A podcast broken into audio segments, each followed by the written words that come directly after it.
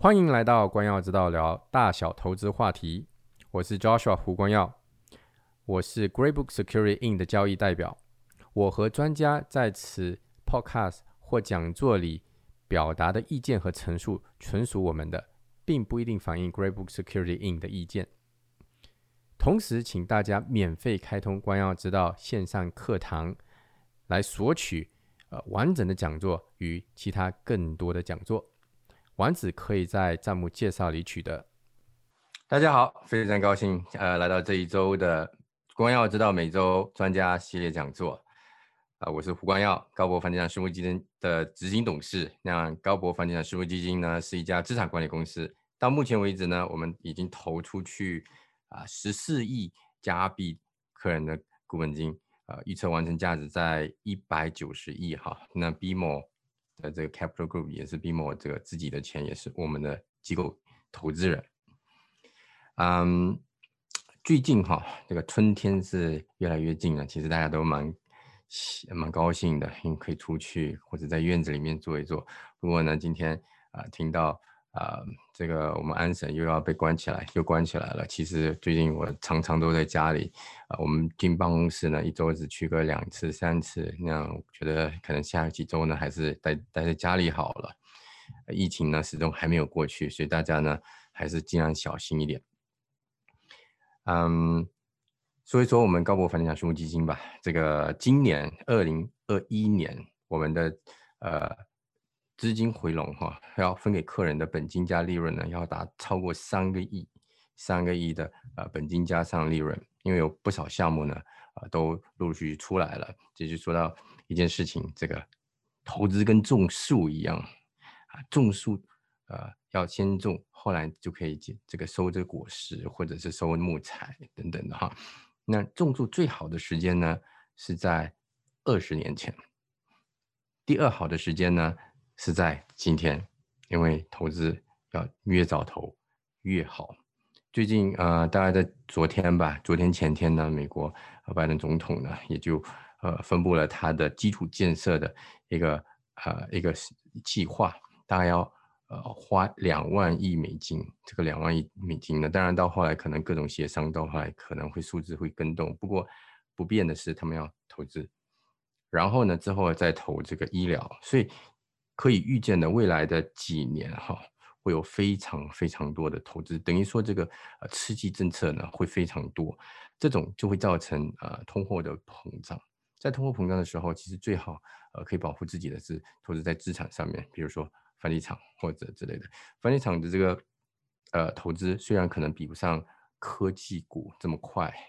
啊，不过呢它是比较稳的，所以呢这个这里也呼吁大家呢呃对自己的投资组合尽量关注一下，因为呃在未来的几年里面恐怕呃我觉得会有会有一些通胀的压力哈。那今天呢我们先稍微回顾一下哈，回顾一下我们以往呃我们以往这个。嗯，以往的一些讲座，今天的第十，今天的是第十三讲了。那第一讲呢，我们呃邀请了蒋红来啊谈到证券法，之后我们还会再邀请他回来谈啊这个遗嘱等等的。呃，范杰就谈到这个优化资金啊，这个今天为我们呃讲座的是丁宇峰波，他在第三讲跟我们谈过了呃家庭信托。那之后呢，就请的 Cathy 跟我们分享了移民，王宏宇讲到的是呃商业银行贷款。那下一周我们请的是 Jesse 黄，谈到另一面商业银行的服务投融资，呃这个这一块的服务，啊你们下一周也可以来啊听一听哈。然后呢第六讲我们请了 Michael Joe 跟 David 谈到多伦多的啊地产。这区域哈，然后请了这个 Stan 第七讲谈外汇之后，可能我们也邀请一些，呃，他还会再回来，或者是呃，同时再邀请多几位谈一谈外外汇的事情。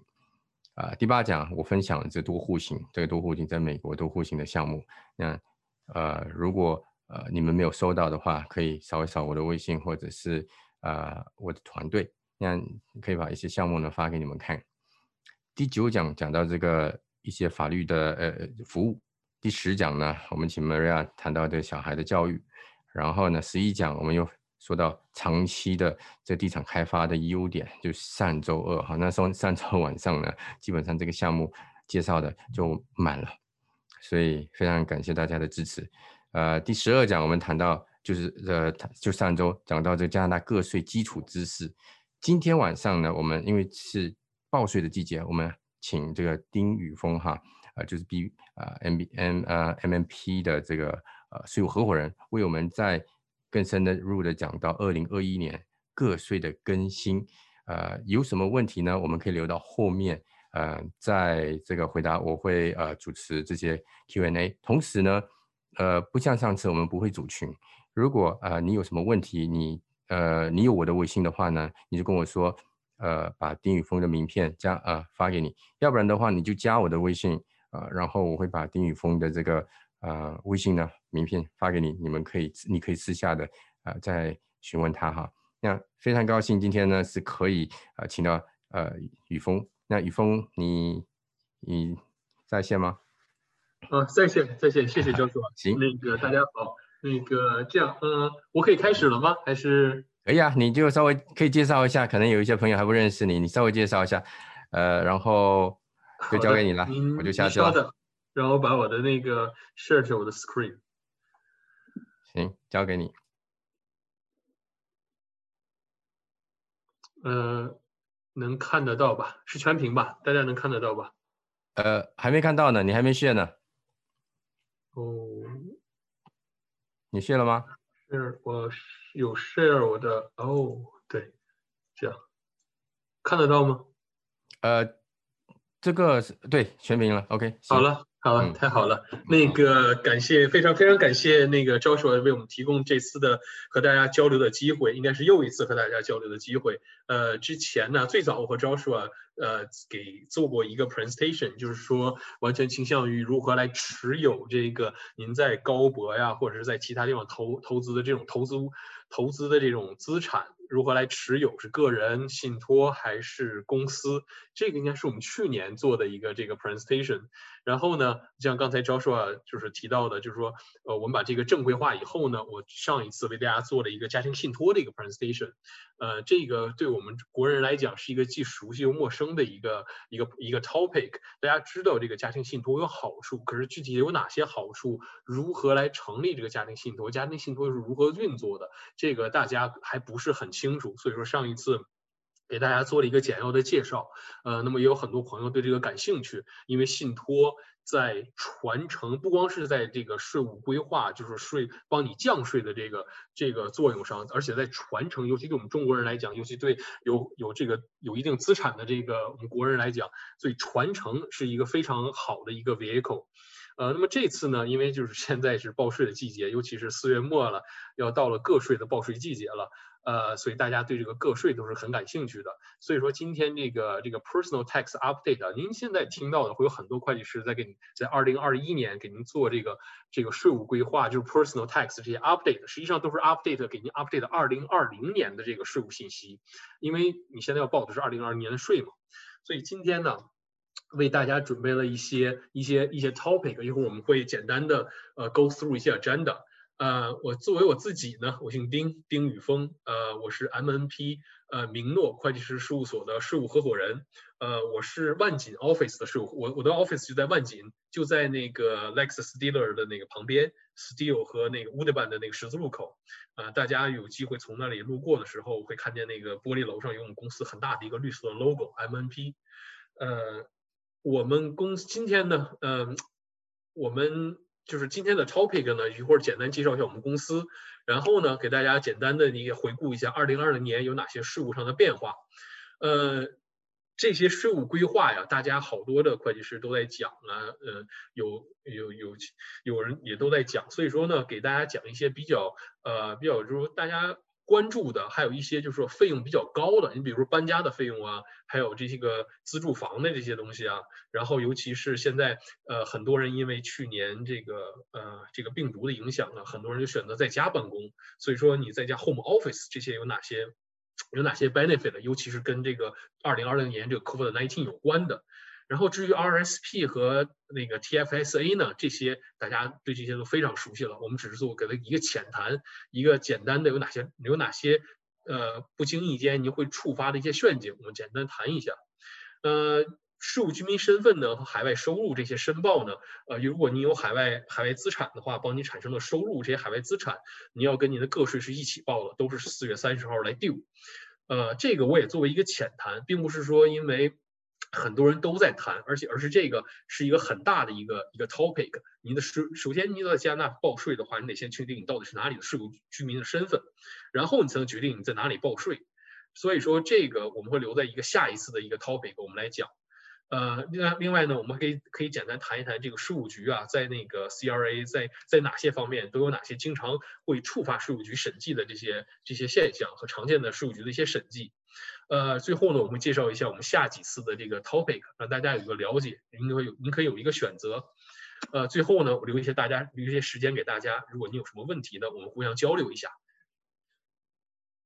呃，我们公司呢，现在是明诺会计师事务所，我们是加拿大本土第一大会计师事务所，在在都是加拿大除了四大会计师事务所以外，我们是第五大会计师事务所。呃，这些上面这些数字啊，其实是有一点，就是说，呃，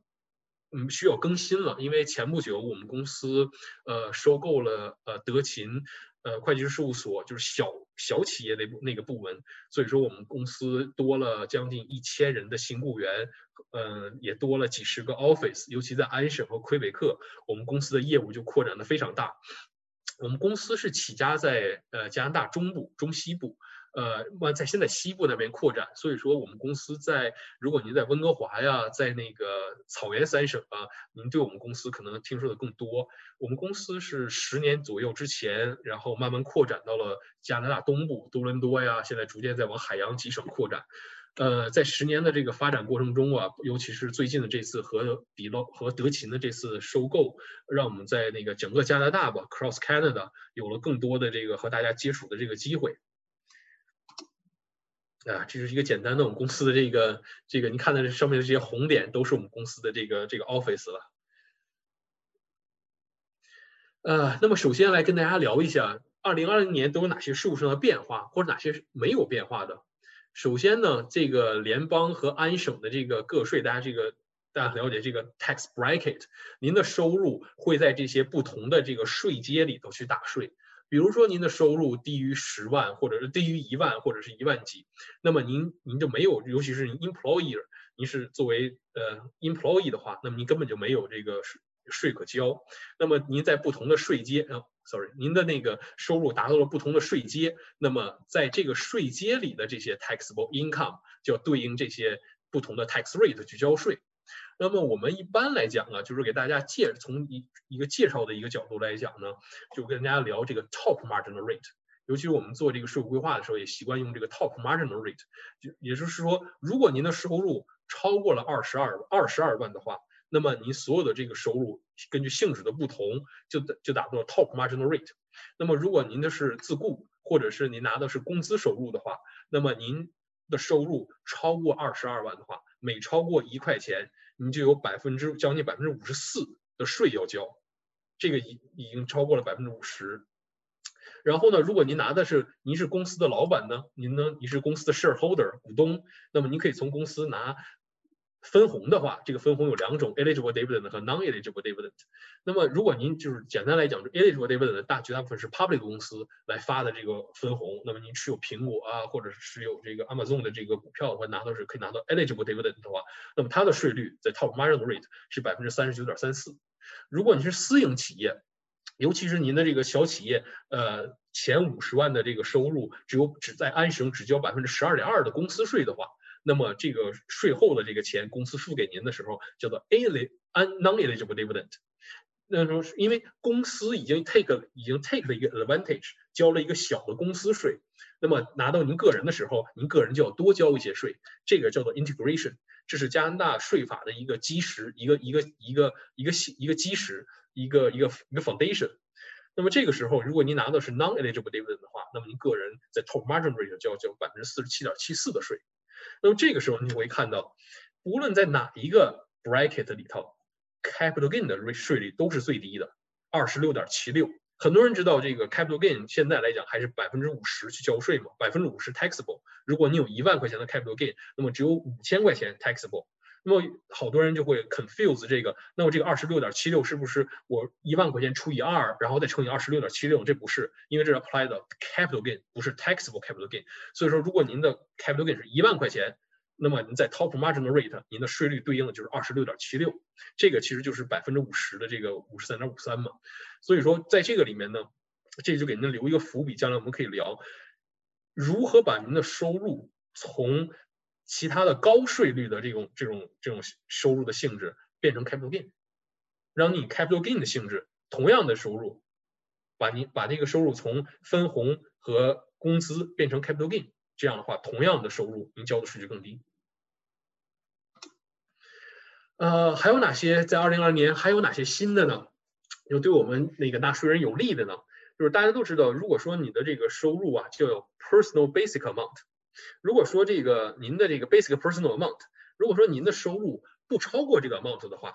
你没有其他的 deduction，没有其他的 credit，只要你的收入不超过这这个这个数的话，你就没有税可交，tax free。那么呢，从二零二从二零二一年开始呢，这个 personal amount 就是呃一千一万三千八百八十块钱，这是一个 proposed basic personal amount。这个这个 amount 呢，如果说您的收入低于十五万的话，那么您的享受的这个 basic personal amount 就是整全部的一万三千块钱，一万三千八百零八块钱。那么如果说您的收入很不幸超过了十五万，或者在十五万到二十一万四之间的话，您能享受的这个 basic personal amount 就会逐渐的减少，一直到如果您的收入是超过了两二十一万四的话，或者咱就是二十一万五的话，那么您的这个 personal amount 就只有十一万两千五百五十四块钱。这个是为什么？这个就是为了给那个低收入的家庭更多的 tax benefit。而对于中高收入的这个这个家庭，尤其高收入这个家庭，那么你们收入已经很高了的话，那么你就不再享有这个这个较高的 personal amount。还有一些还有一些呃常见的这些这些数率，呃这些呃 limit 啊 rates 啊，比如说 CCA 的 C C C 的这个 limit，比如说您是自雇，您很多这个地产朋友都是自雇，然后他们他们。为了这个经营嘛，为了 carry on business 嘛，他买了车，有的车都有很不错的车。但是说那个，如果是说你的这个车超过了三万块钱的话，那么你的那个你的 CCA 你能折旧的也只有三万块钱。这个是这个三万块钱的这个 standard 是这个 rate 是没有变的，很多年都是这个了。然后呢，如果说你这个车是 finance 的话，那你每个月可以 deduct 的 interest expense 最多也就是三百块钱一个月。如果您的车是 leased，那么你每个月可以 deduct lease cost。那就是八百块钱每个月，这个时候你就可以，就是有些自雇的朋友，你想，那我是 lease 合适呢，还是 finance 合适呢？呃，然后呢，还有一些，就比如这个 limit on tax exempt employer allowance，这是什么呢？有的时候，比如说您是 employee，然后您的雇主呢需要您，呃，用自己的车，然后去 carry on 这个 employee 开让你的 employment。呃，我给你举个例子，我自己啊，因为就是我以前是在会计事务事务所工作，我做审计嘛，所以做审计呢，我需要经常需要 travel。如果说，比如我去我去客户那里，客户那个地客户的这个办公室比较远的话，那么我要开自己的车去。那这个时候呢，公司因为我我是用我自己的车，自己的这个 vehicle 来去为公司去服务 employment，所以说公司就要给我一个 benefit。然后呢，如果公司我每开的这个公里数呢，乘以这个不超过这每公里五十九五五十九散的话，那么公司给我的这笔钱，对于公司来讲可以 deduct 作为 expense，而我拿到这笔钱呢，因为是 reasonable allowance，也是 tax free，只要不超过五十九散。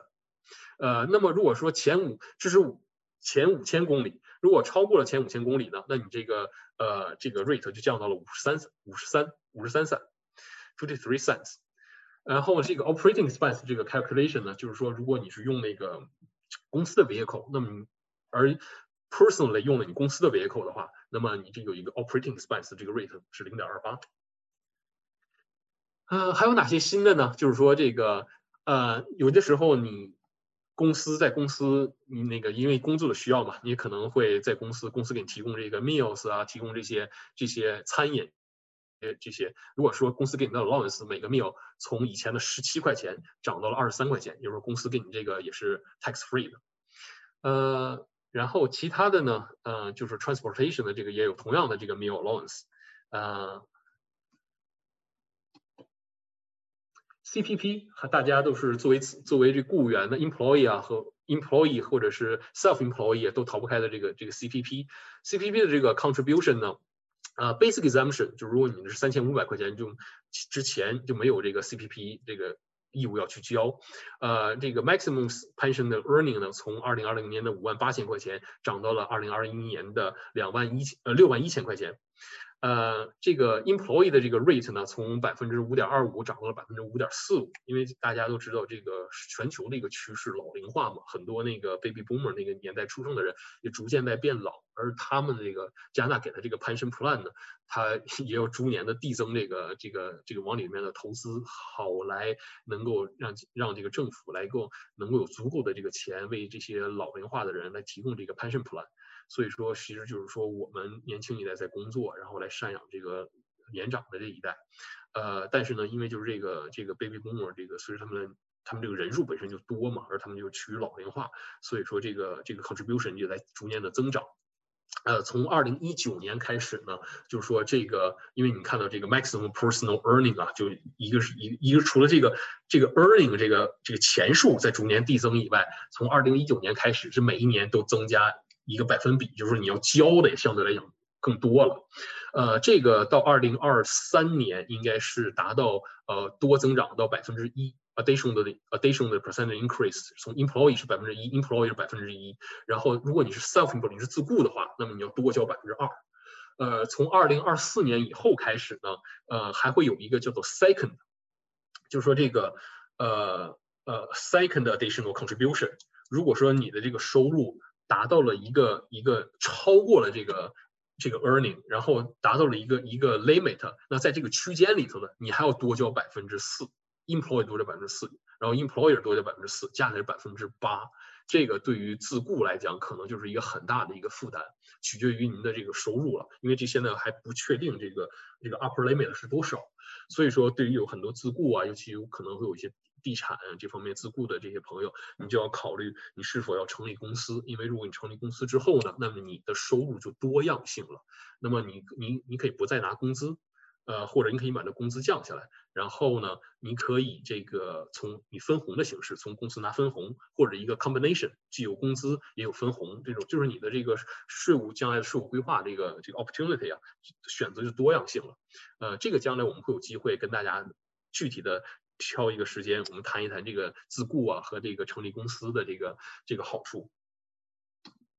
呃，这个 EI 大家也是非常熟悉的一个一个就是一种一种收入吧。呃，那个二零二一年的这个 EI 的 maximum insurance earning 呢，从五万四涨到了五万六，然后 employee 的 rate 没有变，然后这个 premium 就是从八百五十六涨到了八百八十九，这个还不是很高。呃，安省有什么变化呢？二零二二零二零，这是二零二零年推出来的一个政策，但是会在二零二一年开始执行。这是一个什么呢？就为了照顾老年人，呃，senior 就是 refundable 这个这笔钱 refundable 的 senior home safety tax credit，从二零二一年开始生效。如果说这是如果说家里有老人呢？呃，老人为了让老人老人身体不便，为了改善老人这个可以帮他们的活动啊，呃，帮助他们提供就是说增强这个他们的这个舒适性、活活动性或者是安全性，你家里做了一些 renovation 的话，呃，那么你可以 claim 这个 credit，呃，那么这个这个有哪些要求呢？这个这个老这个房子，你做 renovation 的这个这个房子，要么就是老人他他自己的房子，或者是老人自己租的房子，或者是。比如说是你的房子，但是你的父母啊、老人和你住在一起，grandparents 祖父母啊，或者是你的父母和你住在一起，而这个这个房子呢，是他们的对于他们这个老人来讲，是他们的 principal residence，就是他们主要居住的这个这个这个房产。呃，然后呢，这个 credit 呢是百你的 expense 的百分之二十五，up to 一万块钱。呃，聊完了这个二零二零年的这个税务上的这些这些变化呢，或者是一些主要的一些一些税税率呢，我们现在就是跟大家聊这个报税。那大家四月三十号，不管是四月三十号是您是您是非自雇，四月三十号该报税；您是自雇的话，那么六月十五号这个报税的 deadline。无论你在哪里报税呢，首先你要知道你要该在哪个省报税。其实这个可能很多那个会计师没有没有讨论过这个事情。有很多情况呢，比如说，呃，他可能，呃，有些人住在一个省，然后因为工作的原因呢，他又调到其他省临时，比如工作一年到两年呢，在其他省去工作，而他的收入是从另一个省 earn 的，但是实际上他的 home 呢还是在那个，比如说安省，我住在安省，因为工作的需要呢，我需要到呃阿尔伯塔去工作工作一年，然后我的房子在安省，我的妻子孩子都在安省，只是我需要临时被 locate 到安在在。阿尔伯塔去工作一年，一般来讲报税是在，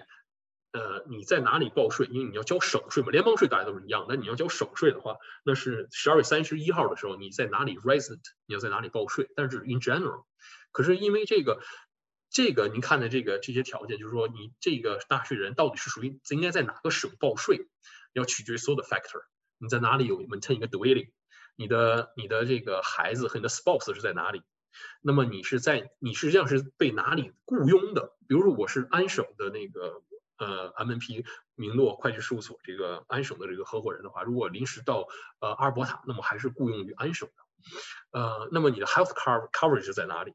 然后你的这个你的 driver's license 啊，你的那个 vehicle，你你的车的 registration 都在哪里？你的银行啊和你的这 RSP 这些东西，那么你看了这些 factor，这些不是全部的，这只是一些主要的一些一些常见的 factor。这些 factor 和决定你的，其实上很多就你是是不是加拿大的税务居民还是非税务居民的 factor 其实是一样的。所以说这个我们只是在这里跟大家聊一下，呃，因为这个在哪个省报税这种情况就是不是很常见的，有，但是不是所有的很多 tax 那个纳税人都有这种问题。所以说等着我们把这个留到将来我们谈那个你是否是加拿大税务居民的时候再去讨论这个，因为你懂了那个，就你也就懂了这个了。家里的办公室，这个呢，一会儿我们会主要聊这个家庭办公室 （home office），啊，不是家庭办公室，是 home office 和这个 moving expense。因为这两这两项呢，一个是呃，您可以 claim 的就是这个，尤其是你是 employee，您是 employee 的话，那么这个这些都是您可以 claim 的数值比较大的一些一些 expense，而且是经常被税务局审计的一些 expense。所以说，我们把它们单独拿出来，详细的，只要比较详细的讲一下。二零二零年呢，因为这个很不幸，这个全世界的这个因为这个 COVID-19 呢，大家都很多人都会 work from home。那么就因为针对于这个大家都是在家里办公呢，税务局推出了这个两个新的这个这个计算这个 home office 这个 expense 的这个 deduction 的 method，一个叫做 temporary flat rate method，一个叫做 simplified detailed method。他们和现在他们都有区别于现在这个就 traditional。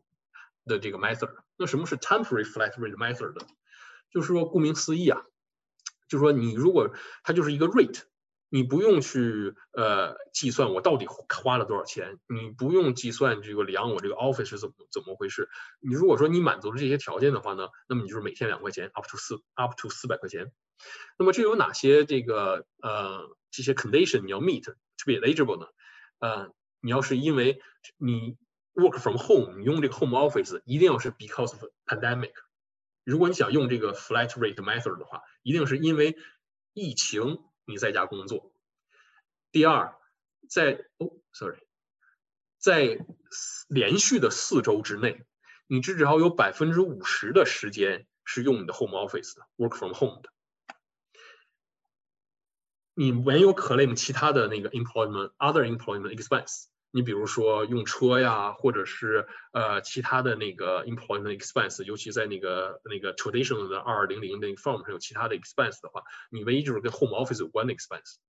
那么你的那个雇主呢，也没有 reimburse 你。比如说，那么就是你的雇主可能就是大家都在家工作呀，我给你每个人发五百块钱，那么这个你没有拿到任任何的 reimbursement。那满足了这些条件呢，你就可以用这个 flat rate method。那么在这个 method 下面呢，就你可以 claim。两块钱一天，呃，work from home，然后呃，up to 四百块钱，呃，你的那个，因为很就是说这个 traditionally 呢，这个如果你想用 claim home office expense 的话呢，你的那个雇主啊，就一定要给你出一个 T 二二零零的这个表，同时呢，呃，你的雇主要签字。那么这个，如果你你 qualify 这个 temporary flight rate method 呢，你就不需要这个这个表了。那么你也不需要那个 keep 这个 documentation，the expense 的 documentation。呃，那么什么是 simplified detailed method 呢？这个 simplified 这个 detailed method 就相当于来讲 traditional 的那个那个那个 home office 可能 home office expense 的这个相对它来讲的。那么要满足这个呢，你就需要要么你是 work from home，因为疫情你需要 work from home，那这个条件刚才那个 flat rate 是同样的，或者是你一般来讲不管有没有疫情，你的 employer 都都允许你在家工作，你都需要你在家工作，你满足任何一个你都可以用这个 simplified detail method。呃，然后呢，you're required to pay expenses related work from work from home，那么就是说你的 employer 需要你。来自己付跟那个加 home office 有关的这个 expense，而同样呢，你也要就是满足条件，就是在在 连续的二零二零年连续的四周之内，你至少百分之五十以上的时间是这个 work from home。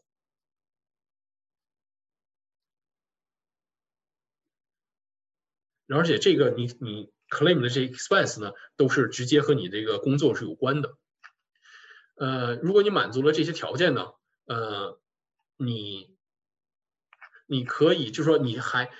刚才我们说的 flat rate method 呢，你不需要这个你的你的雇主为你出这个二二零零的这个表，但是呢，如果你想你也要想用这个 simplified detailed method 的呢，你就要让你的雇主来来来给为你填一份二二零零 S simplified 这个表，这个表相对于来讲 traditional detailed 的就简单了很多。而你什么时候需要你要用用这个呃这个 simplified detailed method 呢？也就是说。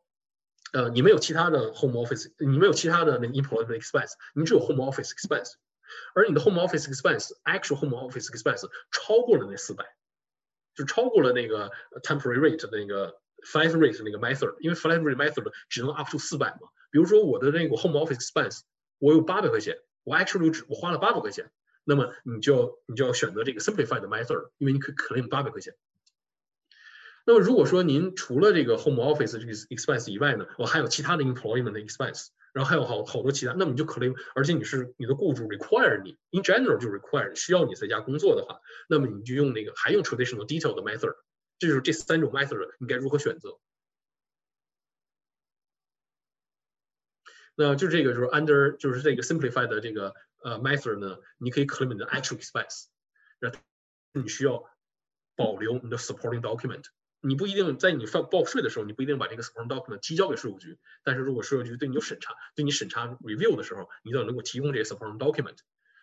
然后呢，你要 finish 一定要任何这两个表任何一个，呃，form 二二零零就是 traditional 的那个 employment expense 的表，然后二二零零 S 就针对于 simplified method，就你雇主要签字。这个表呢，很多。呃，这个很多这个纳税人呢，都是对这个呃最初这个 home office 有，就是我该 claim 什么样的 expense，是哪些 expense 我能够 claim，哪些那个这个是取决于你具体的这个这个是这个是这个自身的情况的。那么如果你要是 self employee 的话，自雇，你比如说地产经纪啊、保险经纪啊，或者是银行那个做这个呃这个。那，给您做 mortgage 的这些这些经济啊，他们是如果属于自雇的话，self-employed 或者是 superproprietorship，independent contractor，这些都是对自雇的一些一些一些形容。那么他们可以 claim 的这些 expense，你看这一项所有的这些，他都可以 deduct。General maintenance、home office、general maintenance。呃，你的 fuel 啊，heating expense、electricity expense、telephone、cleaning、monthly internet service，这是新的。呃，这个从因为疫情的原因嘛，更多的人需要在家工作，所以说 home office 这个 monthly 这个 internet service 这个费也是可以 deduct。然后呢，再就是 home office 里头，我你看看到有些是这几个 highlight 的，这些都是最大的、比较大的抵扣项目。你像你的 pro property insurance。Property tax 在多伦多很多地方，property tax 能很容易就超过一万块钱的，还有 mortgage interest 几万块钱，这是 home office 里最大的几个能够抵扣的这些这些这些项目。那么如果您您是您是 employee 呢，那很不幸，您能够 deduct 的 home office expense 就只有这些写 yes，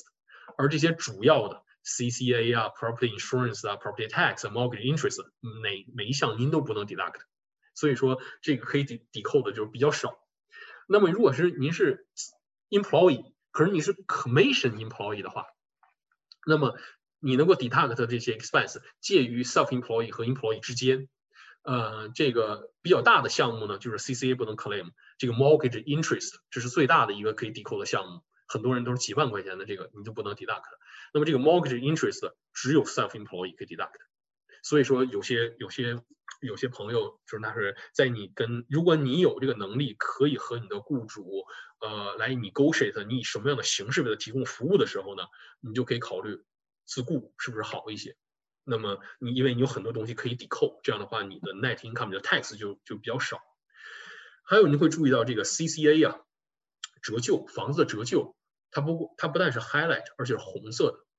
的，呃，而且只有只有自雇的人，你可以 deduct 这个折旧房子折旧，因为在多伦多很多房子都是几百万的、上百万的这个这个房产，你折旧每年百分之四的这个折旧都是非常高的，也是可以帮你抵扣这个收入的。但是不要轻易抵扣这个东西。因为一旦你抵扣，因为很多人都说你 home office，你是把家里的一部分去拿出去作为经营 carry on business，那么这是在以后我们会讲有一个，就是将来呃下一次或者大下次会有一个单独的 topic 为你讲你的那个 principal residence，就是你的那个自住房，在自住房的下面，如果你的房子有一个 partial change of use 的话，你的那个 change 的那个那那 part。有一个 deemed disposition，但是如果有满足一定条件之后呢，这个你这个就相当于没有这个定的 disposition，。将来你卖房子，那你这个房子即使你有一个房间出租，或者是让人租出去住，或者是你作为 home office，即使你做了这些，你将来卖房子，你整个房子还是你的 principal residence，但你要满足一定的条件，其中一个就是你就不能 claim 这个 CCA。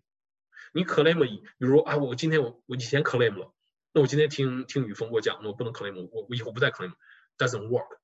你只要 claim 一次，你就永远那一部分失去了它的你的 principal residence。所以说这个一般来讲，不管您是说句实话，就是您如果出租房，还是说用 home office，不要贪图这个这个 claim 为你带来一点点好处，这个将来你的 principal residence 对你更重要。所以说我们一般不鼓励客户去 claim 这个。而且你 claim 这个时候，你将来你现在有一个 temporary 的 deduction，将来你卖房子的时候还有一个 recapture，就是你之前 claim 的这个 C C 有可能还会 add back 到你的 income 上，所以这个这个不是一个很好的一个 tax strategy。搬家的费用，搬家的费用啊，就很多虽然不是所有的那个 taxpayer 都会用到这个费用，但是一旦你用得到，它可能是你那一年最大的可以抵扣的 expense。而这个这个也是 CRA，一旦你 claim 了这个呢，也是 CRA out 的重点。一般呢，可能你超，比如你 moving expense 可能超过一个数额，比如三千或者五千。如果我没记错的话，几年前是五千。如果一旦超过了五千，税务局肯定会让你提供这个 supporting document。什么样的情况下你才能 claim 这个 moving expense 呢？就是说，呃，您因为你的那个 employment。或者是自雇 carry on business self employment 的这个原因，或者是你因为你要去 full time attend post secondary education school 的这个原因，你搬家了，那么你可以 claim 这个 moving expense 来 against 你的收入，而是你在新的工作地点挣的收入。那么这个这个是不是我我从我从北约克搬到了旺或者是从 Markham 搬到了呃？Richmond Hill，我就 claim 了 moving expense 呢？这不是的，你的新的 home，比如说我换了工作，呃，我要从这个，因为这个换工作的原因呢，我我要从旧的家搬到新搬到一个新的家，那么这个你的旧的你的 new home 必须至少是四十公里 closer to your workplace than your old home。如果说这个这个呃少于四十公里的话，你是不能 claim 这个 home expense 呃 moving expense 的。那么这谁能够 claim 这个这些个 home expense 呢？那你必须是 deemed 或者 factual resident，就是你加纳的税务居民。呃，然后这两个这个呃你的 one place where 就是，那你这两个就是说在计算你这两个，你的你有一个新 home，你有一个旧 home，还有个新 home，你要计算这两个 kilometers 跟跟你这个 new work location 这个距离的时候，这两个 home 必须得是 normally reside，也就是说很可能就是说你要是你的就是你的 principal residence，两个都是你的 principal residence，你之前是你的 principal residence，你等到搬到新新家之后，那个也是你你的 principal residence，你 normally reside，而不是临时居住的地方。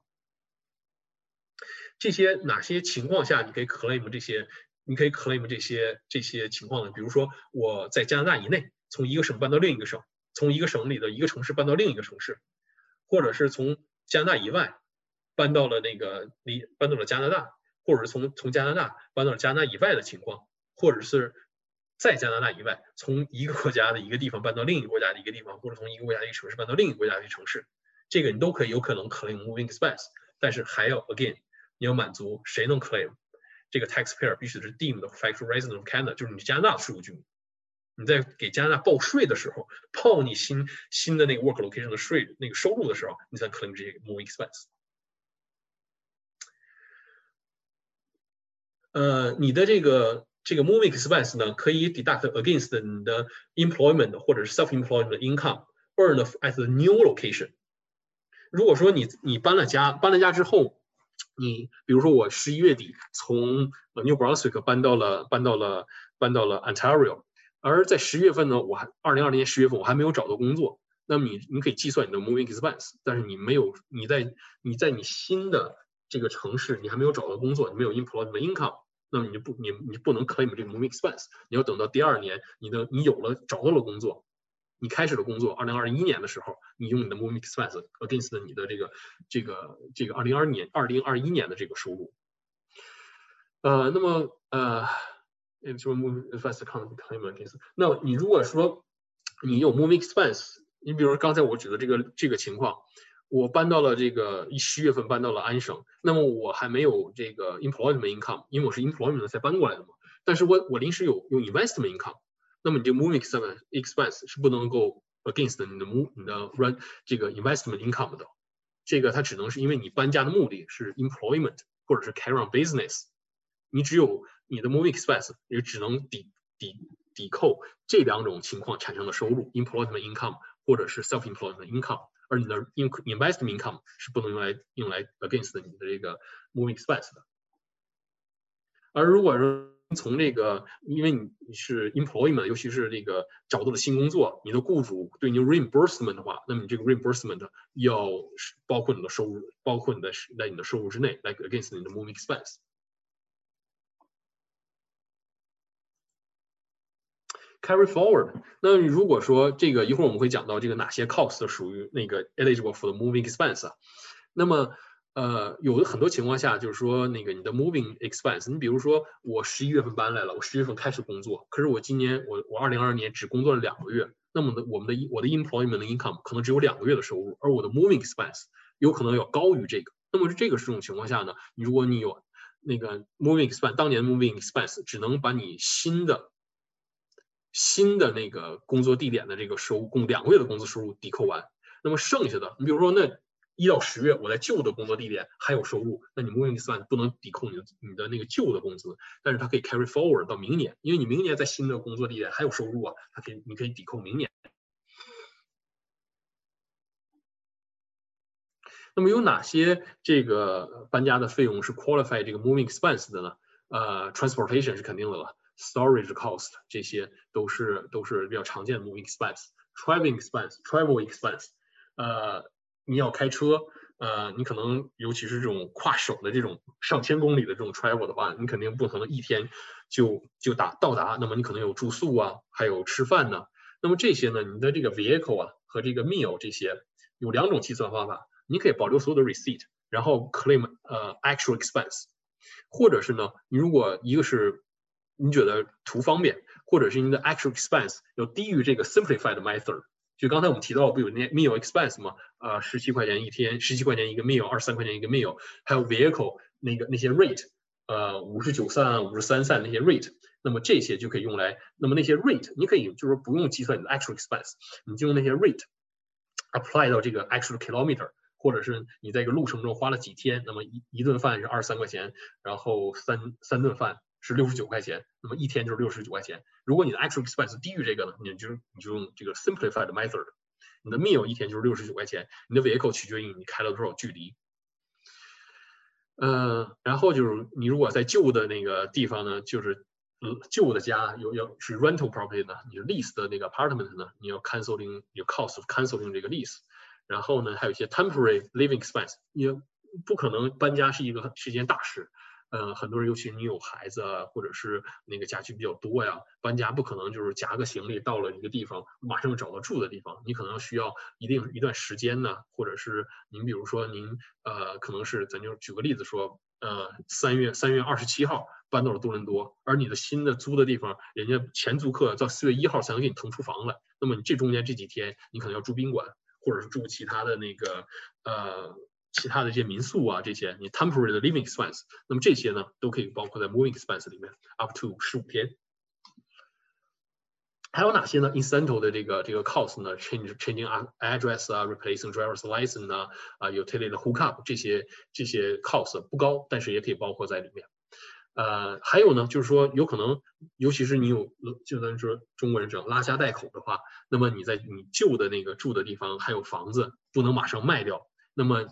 因为你搬走了，房子空了，那么你有些，那你 maintenance 这些 cost，你的旧的房子这些 cost up to 这个上限是五千，那么比如说你的 interest cost、property tax、insurance premium、heating utility，在你控制的这段时间里头，那么 vacant 的这段时间里头，这些 cost 你都可以包含在这个 moving expense 里，但是有一个上限是五千。嗯，还有哪些 cost 的呢？那就是就是卖，如果你比如说。呃，我我从安我是其实我是以前是在 New Brunswick 住的，我就是从 New Brunswick 搬到多伦多嘛，一二年。那么我卖掉我的那个旧房子的时候，我这个产生的这些 cost 也是可以也是可以这个也是可以抵扣的。呃，再有一个就是说，因为你你卖了旧房子，你到了新的地方，很可能要买新房子，尤其是搬到多伦多啊，这些中国人重土安迁，对于家的这个概念是非常强的。能买，如果是能够负担得了，价格合理的话，大家都想买买自己的新房子，呃，所以说你在买新房子的时候，一些 cost 也是可以抵 duct 的。那么这中间有很有几个非常大的 cost，就很多时候都会往往会被人忽略的。这个就是说，如果你有这种情况呢，我们会为帮您考虑。这个我见过的这个 moving expense，呃，从 claim 最多的是七万多。七万多，这个后来税务局审查嘛，然后，然后我们提交了这个 supporting document，然后其实因为当时准备的，就是说客户也准备的匆忙，他有些 cost 其实是没有包含进去的。后来就把这个更多的这个 cost 交给税务局以后，反而他那个 cost 更更增长了。唯一一个那个税务局没有接受的就是，呃，当时他的那个孩子比较小，那个他的妻子医生建议就是不要坐车，因为他很远，他是开车过来的。呃，然后医生建议就是你孩子和应该应该坐飞机比较快，所以说那个这个机票，因为就是没有没有找到，因为不是税务局给拒了，就是税务局拒了，是因为那个机票的那个 receipt 就是最后就没有找到，所以就算了，然后就抵赖了一千块钱，其他全部我落了，所以我见过最高的这个 moving expense 是七万多。呃，moving expense，然后刚才我们提到，您看这个，就是刚才比较这个 detail 的 method，就是比如说您开车呀，从一个省，从安从，比如从安省搬到 BC，您开车过去的话，那么您如果用这个 simplified method，那每顿饭就是二十三块钱，然后一天呢六十九块钱。嗯，您开车的话，用这个 simplified method，就是 rate per kilometer。那么您从一个省，比如从安省，您开到 BC 省，中间有横穿草原这几省的话。那么这个 rate 这个 vehicle 的这个 rate 在各个省其实是不一样的。那么以哪一个省为准呢？是以你旅程开始的那个省为准。那么也就是说，如果你从安省开车到 BC 的话，是以安省的这个 rate 为准。呃，如果您从 BC 开到这儿呢，那就 BC BC 的 rate 为准。有哪些 expense 你不能包含在这个 moving expense 里呢？呃，如果说这个。就这个 expense to make all the residents more sellable。比如说这个呃，尤其是在安省这边，大家卖房子都想这个做一些装饰装饰啊，这个 decoration，呃，这些 cost 你是不能够包含在里面的。然后那个 loss，如果你卖旧房子呃产生了 loss，这个不能包括在这个 moving expense 里头。嗯，其他的 value add movers refuse to take expense to clean, repair, rental, resident，这个其实很多是不是太常见。这个就是您如果有这个这方面的呃这方面的 expense 呢，我们会给您我们在您帮您报税的时候，我们看看您 expense 所有的 detail 来帮你决定这哪哪些 expense eligible 或哪些 expense non eligible，这样的话不会让您报错了。 呃，RSP，我们刚才提到了 RSP 啊，是尤其是如果您是是 employee 的话，是大家耳熟能详的一个一个一个话题了。我们就简单的过一下。那么，二零二一年这个 RSP contribution 这个 room 呢，就是 limit 是两万七千八百三十块钱。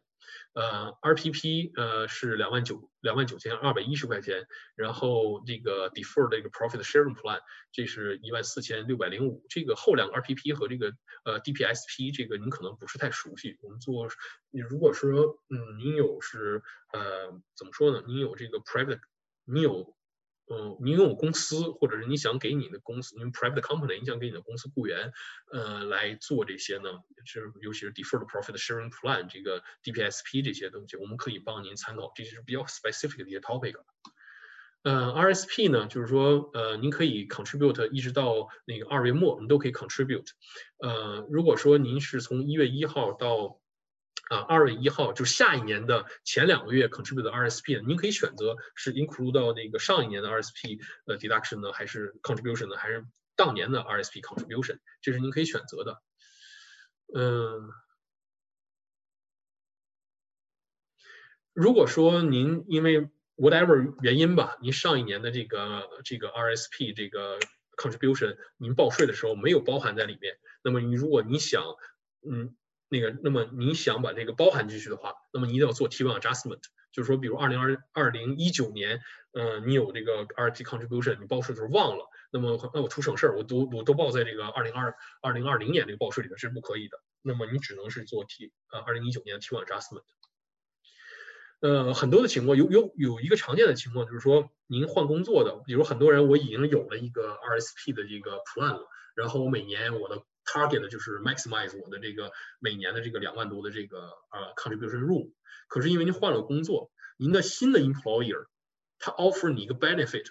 你比如说公司 match 你百分之二的这个 RSP contribution，可是这个时候很多很多情况大家都就就可能很多人忘了。你已经有了一个 plan 了，那个 plan 已经帮你 maximize 你的 contribution 了，而你这个新的 employer 这个 plan 又帮你做了 additional contribution，那么这个时候你可能就 over contribution。这个时候先不要着急，因为你只有你的 over contribution 如果不超过两千块钱，你也没有 penalty。你只有超过两超过了你的 contribution limit 加两千块钱，超过这个这个上限之后，你才有每个月 subject 百分之一的这个 per month 这个这个 penalty。over contribution 两千块钱以上的这个部分才有百分之一的每个月的这个 penalty。如果有有了这种情况呢，您一定要就是说尽快的做这些呃 file 这个 T1 O V O V P 啊，然后减少这个 over contribution。那么这个时候其实你要你要交这个 penalty tax 的。那么在这个 year end 就是十二月三十一号之后九十天之内，你要交这个 penalty tax。然后呢，呃，就是说你要。因为你没有人想要交这些 over contribution，需要交这些 penalty tax 嘛，所以说你你要尽快的，一旦你知道了，就尽快采取行动，然后你把这个 over contribution 来给减掉，然后这个税务局是 CRA 可以在，如果你采认税务局 CRA 认为你采取了 reasonable 的这个 step 之后呢，它可以把你的这个呃这个 penalty 这个 penalty tax 免掉，是这是有可能的。如果你要是从那个 RSP 里头拿钱呢？那么大家知道，这个 RSP 你放进去的时候，你有一个 deduction，它可以帮你降税。但是你再从里面拿出来，你要去交税。那么你拿出来的时候呢，你的取决于你是从哪儿拿出来的。那么那个就是那个银，比如银行啊，他们会 withhold tax。如果你在零到五千呢，就 withhold 百分之十；如果五千到一万五呢，百分之二十；超过一万五呢，那个他们会 withhold 百分之三十。然后你就要取决于你年底去报税，然后看你到底需要该交多少税。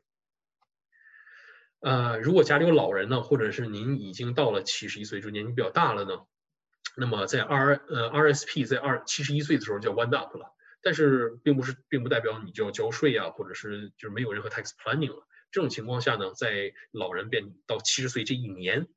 如果他可能还有 RSP 的这个 contribution room，那这个时候怎么做呢？那个你可以一直 contribute 到当年的年底。还有一个呢，就是说，呃，如果这个，比如说我今年到了七十一岁，呃，我妻子比我年轻，她没到这个年纪，而我还有这个 RSP 的 contribution room，那么我可以 contribute 到我妻子的这个 RSP 的这个她的 spousal R RSP 里面，只要我还有 contribution room。然后还有一个就是你可以把这个 RSP 呢 transfer 叫 RRIF。Register Retirement Income Fund，然后继续 defer 你的这个 tax，然后等到那个你真正需要的时候再拿出来再交税。呃，tax receiving account 也是一个，其实是对于很多人来讲都是一个老调重弹的一个一个话题了。我们也是 quickly 就是 go through 这个一下。今年的呢，RS 呃 tax receiving account 这个 contribution 呢 limit 是六千块钱。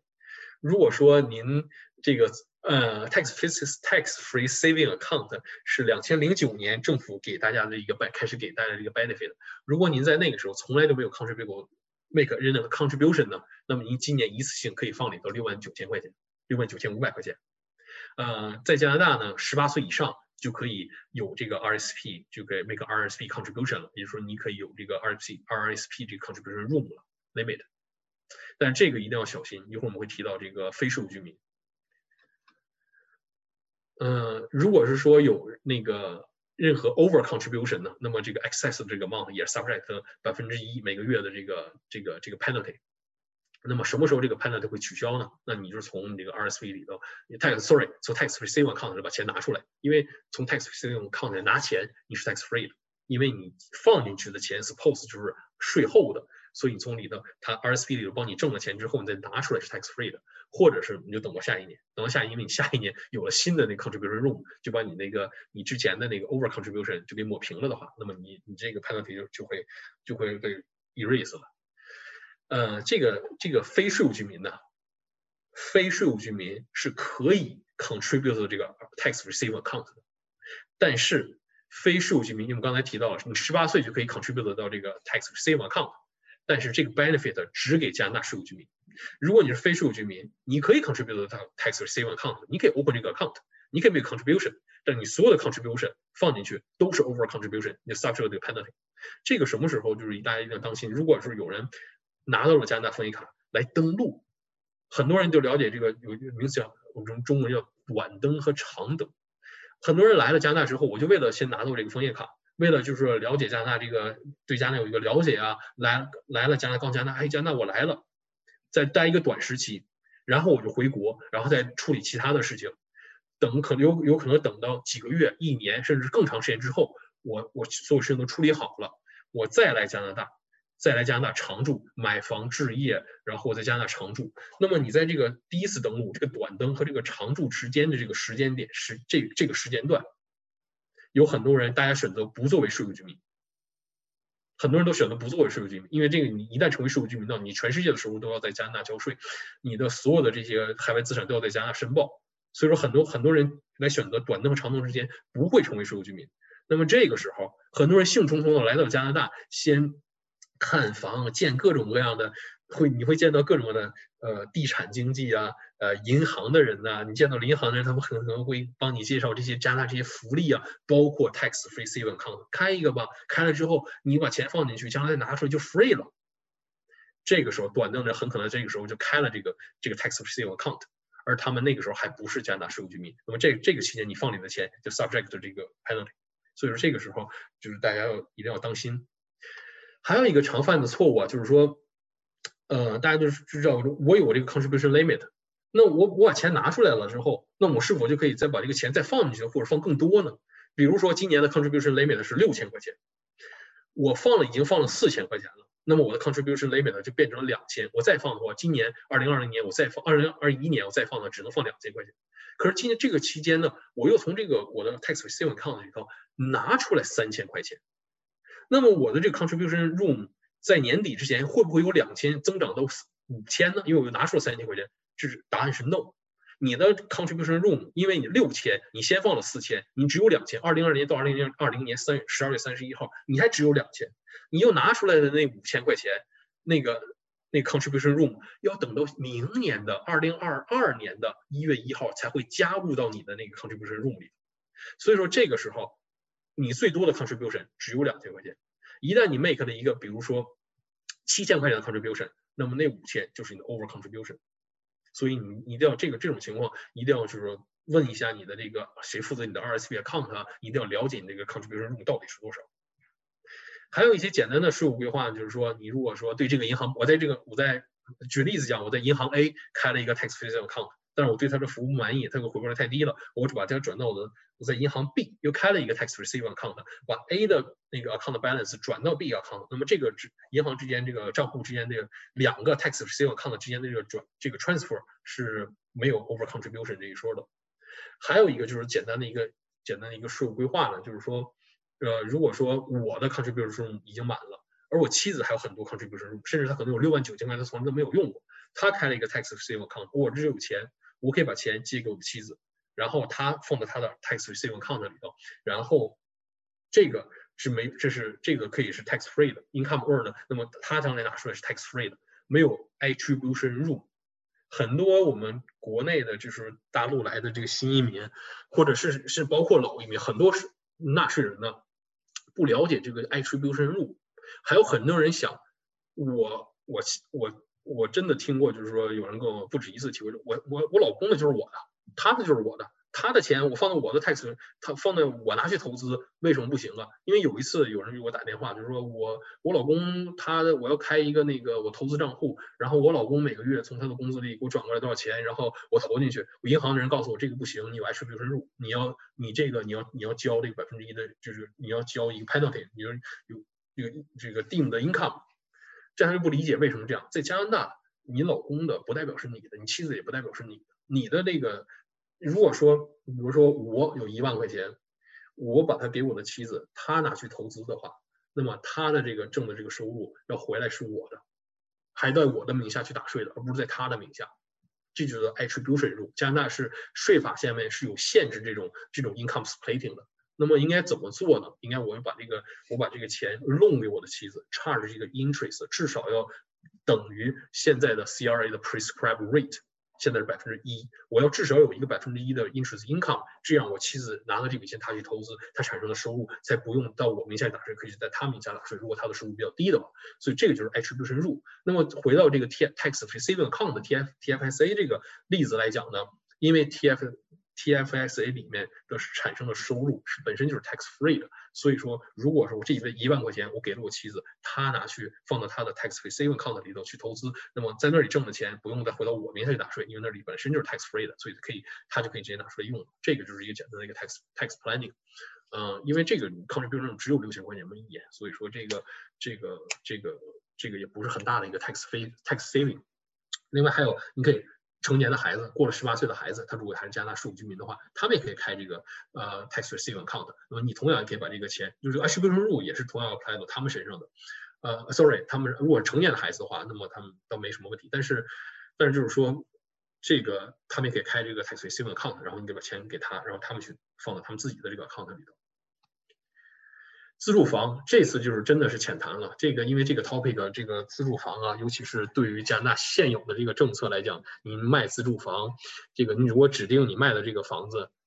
是你的自住房的话，是 tax free tax free，所以大家对这个呃了解的也很多，也非常感兴趣，我们就会花一个时间来单独讲它。那么唯一这我们只有这一个一个 slide，唯一跟您说的就是，如果您二零二二年卖了房产的话。不管是自住房也好，只要是不管是自住房也好，出租好，都必须要申报。尤其是你这个自住房，以前呢，在二零一六年以前，加拿大这个不是税法下面的，而是税务局有一个叫做 administrative rule，就是说，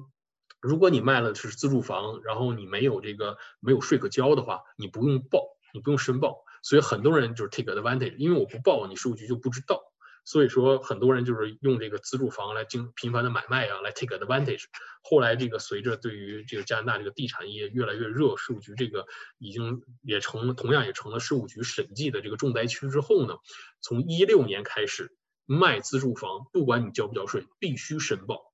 呃，不申报的话，即使你没有税可交，你不申报的这个行为就有罚金，一年呃一个月一百块钱，up to 八千。而且你的这个你的这个 transaction 永远不会 close，就是税务局可以随时来，十年二十年之后随时来查你这个，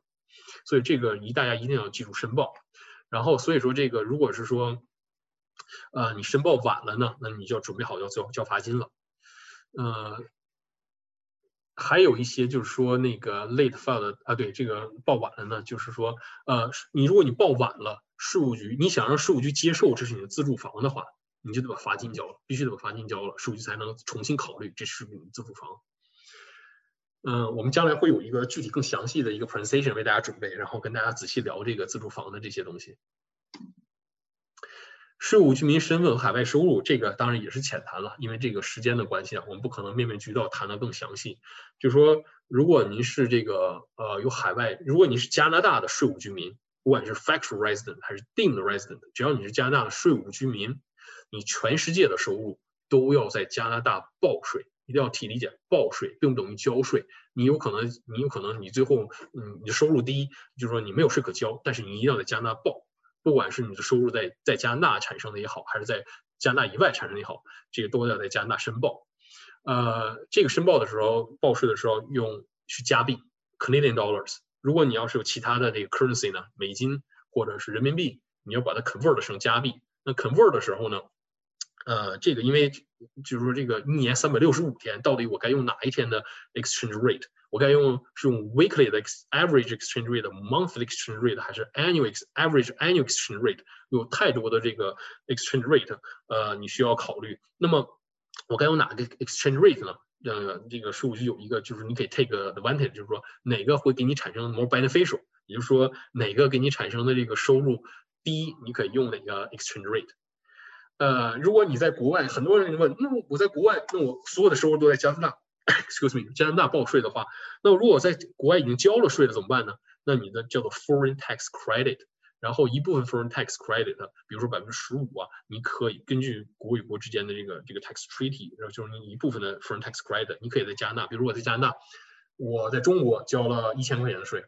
呃，然后我在加拿大我同样的收入，在加拿大申报之后，我要交一千五百块钱的税。那么你在中国交那一千块钱税，可以来抵消你在加拿大的这个税，所以说你不会被 double taxation。呃，如果这个海外资产，这个海外资产也是大家耳熟能详的这个这个申这个这个表幺幺三五海外资产申报，所有人翻译成中文，其实为什么我我的 presentation 都是英文的呢？因为这个很多人我们国人都叫做海外资产申报，海外资产申报，海外资产报海外资产。这个题目没有海外资产，幺幺三五的这个表啊，它叫做 Foreign Income Verification Statement。为什么加拿大税务局 care 的交税什么样才能产生？你收入才能产生税，只有海外收入，这是一个海外收入的一个 verification，跟你的只有产生收入资产才在这里报。所以说我听过太多的这个人来周围的人啊，或者是。朋友来问这个，我还有我听过很多人，就是说，甚至在讲座里都能听得到，海这个海外资产有多少报多少，你没有也报，就是你你尽量报。但是将来你你这个转你你那个往往加拿大转这个资产转钱的时候怎么办呢？你你报的越多越好。我听过太多人说这些东西了，所以说这个翻译啊，这个太容易引起人的歧义了。你不产生收入的资产是不用报，而且也不能报的。这个海外资产申报的这个表。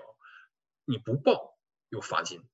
报错了可是也有罚金的，甚至是说，如果说税务局定义你这个你是故意报错，比如说有人问过我，这每次我都举这个例子，有人问过我在中国有三千万的那个三千万这个资产，我是报现金好呢，还是报房产好呢？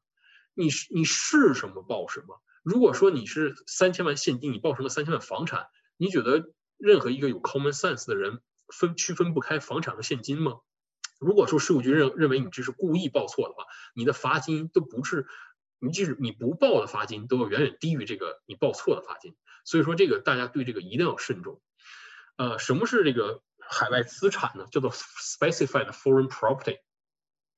呃，如果说你这个加拿大的任何一个加拿大税务居民，在一年中任何一个时间点，它不是固定的，任何一个时间点，你拥有这个海外资产。帮你就是主要是能产生收入的这些海外资产，超过了十万加币，它的 cost，cost 超过了十万加币，不是 fair market value，是它的 cost 加起来，在这个时间点超过了十万加币，那么你今年就要报。那么报的话呢，比如说有人说，呃，我有出租房，我还有这个股票的投资，银行里还有点现金。那个在某一个时间点，我这个股票突然一下涨了，我持有这个哪个哪个基金或者是比特币突然一下涨了超过十万了，那我那两个不到，比如我出租房便宜，或者是我这个我这个现金只有几几百块钱，那那两个用报都得报，只要有一只要说他们加起来超过在任何一个时间点超过了十万块钱，即使银行现金那两项不到十万，也必须都得报。呃，这个海外资产这个是 foreign income verification 幺幺三五这个表呢，和你的那个报税的时间这个 due date 是一样的。如果你是个人的话呢，是呃 employee 呢，就是非自雇的话，你是四月三十号，你都跟你的 T one 一起报。如果你是自雇呢，十二月呃六月十五号。然后呢，在这个表上呢，如果说你的这个呃 for 这个海外资产呢，呃是在十万到二十五万加币之间，就是在任何一个时间点，它的 cost 在十万和二十五万加币之间，它有一个 simplified 的这个 form，就是说你不用报那个很多的 information，你报一个大致的一个信息就可以了。但是它上面产生的收入，你必须要必须得申报出来。为什么？就是说这个这个表要告诉加拿大政税务局。我在海外拥有这些、这些、这些资产，现金、出租房、股票、苹果的、亚马逊的，whatever 这些股票，在这我拥有这些财产，这些财产的 cost 多少？在年底的 fair market value 是多少？那么在这一年中，他们每一项为我产生了多少收入？你可以是没有收入，可以是零，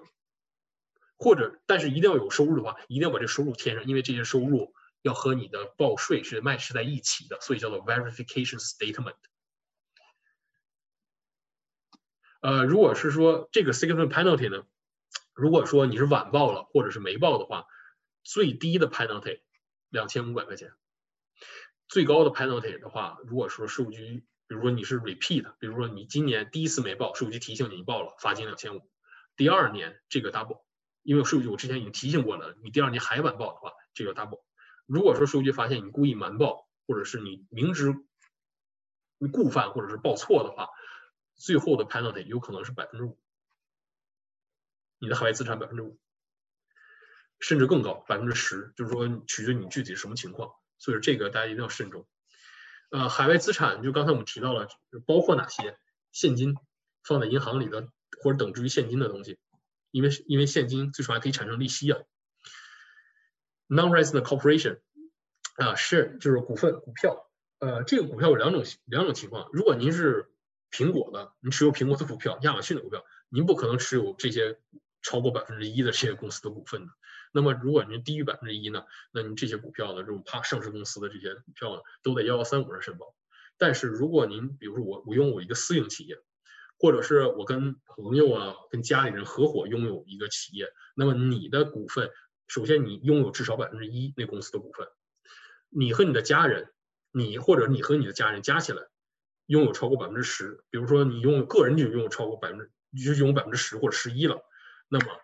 你的那个那个股份不是在这个幺幺三五上报，要在表幺幺三四上报。那个因为你在在那个公司持有的股份超过了百分之十，所以说你对那个公司有一定的 influence，那个那个公司的所有信息要报在幺幺三四上。呃，然后这个就是说，如果说别人欠我钱要申报，别人欠你钱要还利息啊。呃，interest on the non-resident trust 就是海外的这个这个海外的这个信托，你要申报。呃，因为海外信托通过海外信托这个，我之前其实上一次 present 那个讲座的时候讲过这个海外海外信托的这些东西，将来有机会我们可以重新再讲。有很多，尤其是您这个咱们说有家甚人职的话，您的这个 high net worth 的话，你就可以考虑家庭信托，海外这个海外信托来帮您避税，就合理的避税。但是您这个 interest 要报。然后就是说。呃，在海外的地产，很多人就是这个这个。我在国外，我有海三亚有套房，云南有套房，然后老家还有一套自住房。这房子都是我度假的，这我也不出租，我就自己用的，都报上都报上。将来卖了以后，到这好说得清楚。这是错误的。房子不出租，不管你有几套，只要你是自己住，你的亲戚朋友住，你的亲戚住，家里人住，父母呃孩子回去住，vacation 都不要在这里报，因为这些是你的 personal use property。他们不产生收入，跟你的收入没关系。是，但是是不是永远我都不报呢？这是不是有好处？那我现在不报家里政府，我卖了以后就不用报了？No。如果这种房产，你的 personal use property，你的度假屋，中国三亚度假屋，你嗯每年你不用报，但是如果你把它卖掉了，只要你是加拿大税务居民，这个卖掉产生这个 capital gain，你就要在你就要报，就像你要报你的加拿大的这个任卖任何一个房产一样的。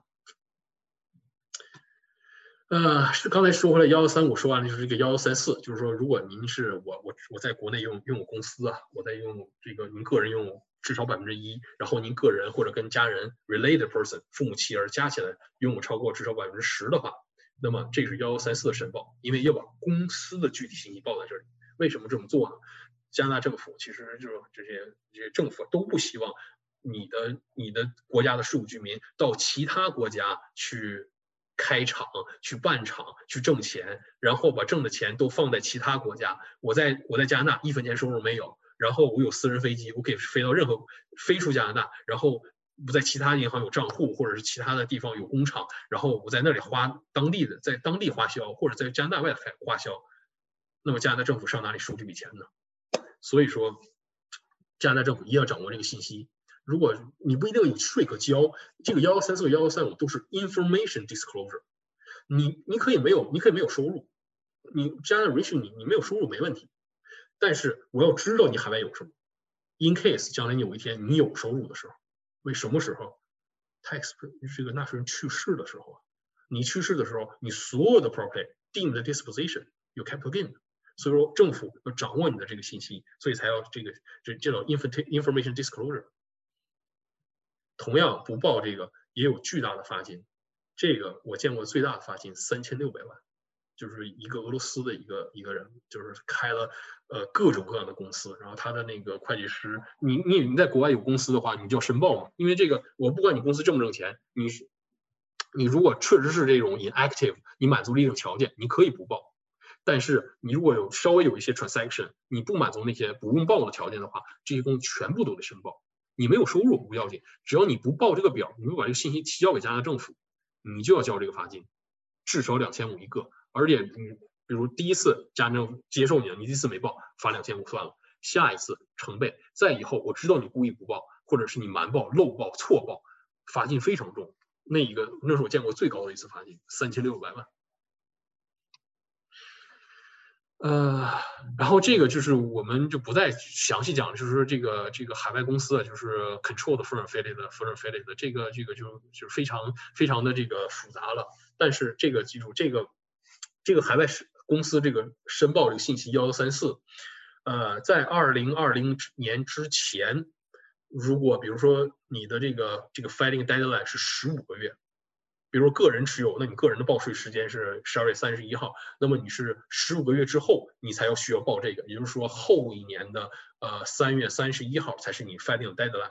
从二零二零年开始，如果说你这个你这个你该报的这个人这个 entity 个人也好，公司也好，你的你的 taxation year begin in 二零二零年的话，那么你的 deadline 是十二个月。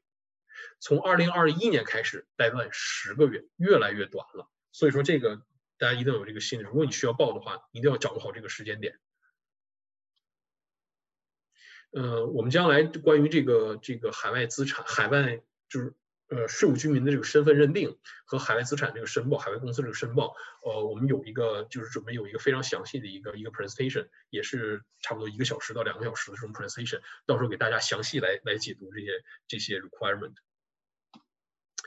呃，嗯。就最后呢，跟大家讲一讲，就是说税务局是每个人都查，大家都知道，税务局加拿大税务局不是你每个人都都会被查到的。加拿大这个这个就是这个 filing tax filing 是 voluntary tax filing，但是就是说不是每个人都会不都都会被税务局来查抽查。但是呢，你一生中所有的人，我敢保证，所有人都会。迟早都会被税务局查到，三不好都被税务局查到。那么税务局最常见、最最常见的一个一个一个就是 review 一个 audit 的一个一个 program 叫做 matching。这个税务局已经有了很多年了。什么叫做 matching 呢？就是说你们大家，你有 T4，你是 employee 有 T4，你是 self-employed 有 T4A，你是比如你有投资，银行会给你 T5、T3 slips，这些 slips 你会收到一份，给你出 slip 的人还有一份就寄给了税务局。所以你拿到的这些所有的 T slips，甚至你还没有收到这些 T slips，数据都有一份备份。而最长，你如果你想，你就我今年拿了几个 T three T five，是不是所有的？你想知道，我我到底有多少 T slips 呢？去你的 CRA register CRA online，一定要开通自己的 CRA 这个 online 账户 my account，到那里头有一个 T slips，看你今年你所有的 T slip T three T five T four T four A 这些 slips 呃这些 slip 什么那个甚至是过往一些很多年份的都在那里面，包括你的 RSP 的 slip 也在那里面。这个时候就可以保证你到年底时候报税的时候，你把所有的信息都收集全，不要漏报。为什么不要漏报？比如说你今年有三个 T T five，应该本来有三个 T，数据那边已经掌握你三个 T five，而你今年只报了两个，这个时候 matching system 就开始 work 了。你的 social insurance number，你的所有信息在这个系统里头，那税务局现在有什么？有有三张 T five，可是你报税了只报了两张 T 范你就会收到税务局的来信。问你，你的那个 T 那个，我们给你买，我们通过 matching 的时候啊，那个我们看到你有三张，你有三张 T 范可是你只报了两个，那么那个哪去了？还有，尤其是那些自雇的地产经纪啊，一些自雇的，也经常会收到这些这些信息。你的 T 范你的 T four 或甚至是你的，你比如说我三三张 T 范我们都报了，或者你 T four T four 都报了，可是你报的数据和税务局掌握的这个数据不符的话，税务局通过 matching system 也会来找到你的。这个对于一些。想要成为非税务居民的朋友，这尤其重要。很多人成为非税务居民，觉得我拍拍屁股走人了，我就自动成为非税务居民了。Doesn't work that way。将来我们做这个这个具体的这个讲座的时候，会有具体的跟大家这个解释。很多人走的时候改了地址，或者是做了他想得到做的事情，唯一没做的是告诉银行，他可能在这里还保留了账户，保留了一些投资，他没有告诉银行我成为非税务居民。他觉得我今天我坐飞机回了中国，我三两年之内不再回来，我就自动成为非税务居民了吗？不是的，那个时候银行在不知道的情况下，还会在持续给你一输 T three T five，而这些 T three T five 只能给加拿大税务居民，非税务居民是不可能有 T three T five 的。你一定要告诉银行，我不再是加拿大税务居民了，你不要再给我 T three T five。他要加拿大银行要给你出的是什么？NR four，非税务居民 non-resident 这个这个 s w a p 因为什么？银行，你想，因为任何一个国家，就是你能想到的挣钱的方法，都在税法里写着呢。税这个发达国家，它有这个完备的税务系统，它考虑到有些人有可能在加拿大投了资，觉得加拿大这个投资效果好，回报高，他是非税务居民，加拿大投资，投资完之后他是非税务居民，他可以不在加拿大交税，而他把这个钱拿到回回到税务他所在税务居民国的时候，他可以告诉那个政府我没有收入，那么你就可能产生 non-taxation。所以说在这个加拿大这些银行机构一定要了解他的客户是谁。如果他是非税务居民的话，他们有 withholding tax，取决于两个国家之间的这个 tax treaty 税务协议，百分之最基本的百分之二十五，所有的这个 investment income subject 百分之二十五的 withholding tax。那么根据这个国与国之间的税务协议，分红可以是百分之五、十或者十五。如果你是一些投资机构的这个 interest income 甚至可以是 tax free，但是这个表 nrfl 一定要 file，一定要 file 正确了，加拿大政府一定要收到该拿的那个 withholding tax。而往往有些有些就是加拿大税务居民，然后可能回流了，回国了，但是他我没决定是我永远不回加拿大了，可能我将来还回来，我要暂时成为非税务居民。可是你没有做到这一点，你在加拿大还在银行还在不断给你申一输 T three T five，通过这个 matching system，税务局在找这个人。每年都有 T three T five，可是他是 tax return，所以说，而这个人已经离开了，你可能已经离开加拿大三年五年，税务局不断有可能不断给你往家里寄信，给你往家给在三号给你再给你寄信，让你来解释这件事情，而你从来没有回复，三年五年都没有回复过，最终税务局有可能 arbitrary assess 你的 tax，因为根据可能根据你离开加拿大时间最后一次 file 的 tax return 来。叫做 arbitrary assess，你到底这几年该交多少税？assume 你还是加拿大税务居民，而有这个这个有这种情况的时候，你就很难解释你到底是不是加拿大税务居民。因为你如果想成为非税务居民，你要 cut 所有 residential tax 将来我们会提到这些东西，包括告诉银行你要改地址，你是不是成为非税务居民。呃，这些呢，就是一些比较详细的那个税务局经常来审计的这些。如果你报了申报了这些，或者没有申报这些，或者你申报错了的话，税务局经常来审计的这个。首先一个就是地产，地产尤其是在 B.C 和 Ontario 这两个省，地产都是重灾区。那个地产经济啊，contractor 啊，这些都是税务局查税的重点，因为这个本身的 transaction 这个数额就非常巨大。呃。这个每一年税务局从这里多缴多收上你的税，呃，罚金和利息都是以上亿计的。所以这个就是，如果你有地产有关的这些这些税务上的这些东西的话，你一定要有心理准备，你要有可能要税务局来查你。还有就是 autom，呃，车的 expense，automobile expense。你比如说，你这很多自雇嘛，你要 claim motor automobile expense，或者是你有那个 employment expense，比如说雇主需要你用这个你自己的车来来来来 carry business，这些都都是都是这个 subject to CRA audit 的。然后还有其他的，因为尤其是 employee 本身就没有什么 expense 可以可以 claim，然后你有这个 employment expense 的时候，那么税务局经常问你这个 expense 是否有 supporting document，你是否 eligible，是否你的 employer require 你 expense 这些东西的，你的 employer 有没有 reimburse 你这些 expense，这些都是税务局查的一些重点。然后再有一些 moving expense 啊，你的 moving expense 是否你这些 cost 里头 detail 里头是否有 supporting document。你的这些 cost 是否 eligible，是否可以 claim？比如说，我为了卖旧房子，我 decoration，你这些 cost 是不能 deduct 的。然后就是 medical expense，然后还有这个 dependent expense。那么常经常有的就是说，比如说，呃，老人呢，就是说和你住在一起，身体不好啊，医生有证明他住在你这里，你有 dependent 可可以 claim 这个 dependent credit 的这些东西。但是你不要忘了，老人的收入要计算在内的。你的你，他们要先先抵大分，你要考虑把他们的收机是他们的收入不高，你要考考虑进去的。Foreign tax credit，你比如在中国交过税了，然后用中国的这个 tax 来呃 against 这个加拿大要交的税，税务局很正常的，把你中国的税单拿来，你在加拿大报了税，有 assessment notice of assessment，把你同样的中国的 equivalent 拿过来，看你到底在中国交了多少税。这个很多人也哎，中国就是很简单嘛，就那个要。我告诉你，中国政府现在也中国不在不断在完善自己的这些这些这些系统。那个你包括一些 成为成为加拿大税务居民的时候，很多人都要做 valuation。你在加拿大成为加拿大税务居民那一天，你在中国有那些房产物业啊，在那天的 fair market value 将来就是你的 cost。很多人就觉得哎，这个 valuation 不重要，我将来有再做，或者是我随便找个人把这不是的，在中国给你做 valuation 的这些人，他是终身责任制的。他不是那么容易就给你做得出来的。你想把这个价格抬高，就不是那么容易的。所以说这些东西你一定要保留好这些证据。呃，在最后呢，就是说下一次我们将来这些 topic，我们可能要讲到的这些 topic，比如说 税务居民和非税务居民身份的这些认定，然后这个自住房，然后自雇和自雇和这个以公司形式来 carry on business 这个比较，哪个更好，哪有些。有哪些好处，哪些坏处？这个就是将来我们的这个 topic。将来那个一个看大家的这个意向，也是看这个 Joshua 的这个安排，我们来为大家做这些 presentation。最后呢，就是这个问题时间了。然后大家有什么问题，你就可以就可以这个来来问，我们一起来交流一下。请免费开通关耀之道线上课堂来听以下 Q&A 的部分，谢谢。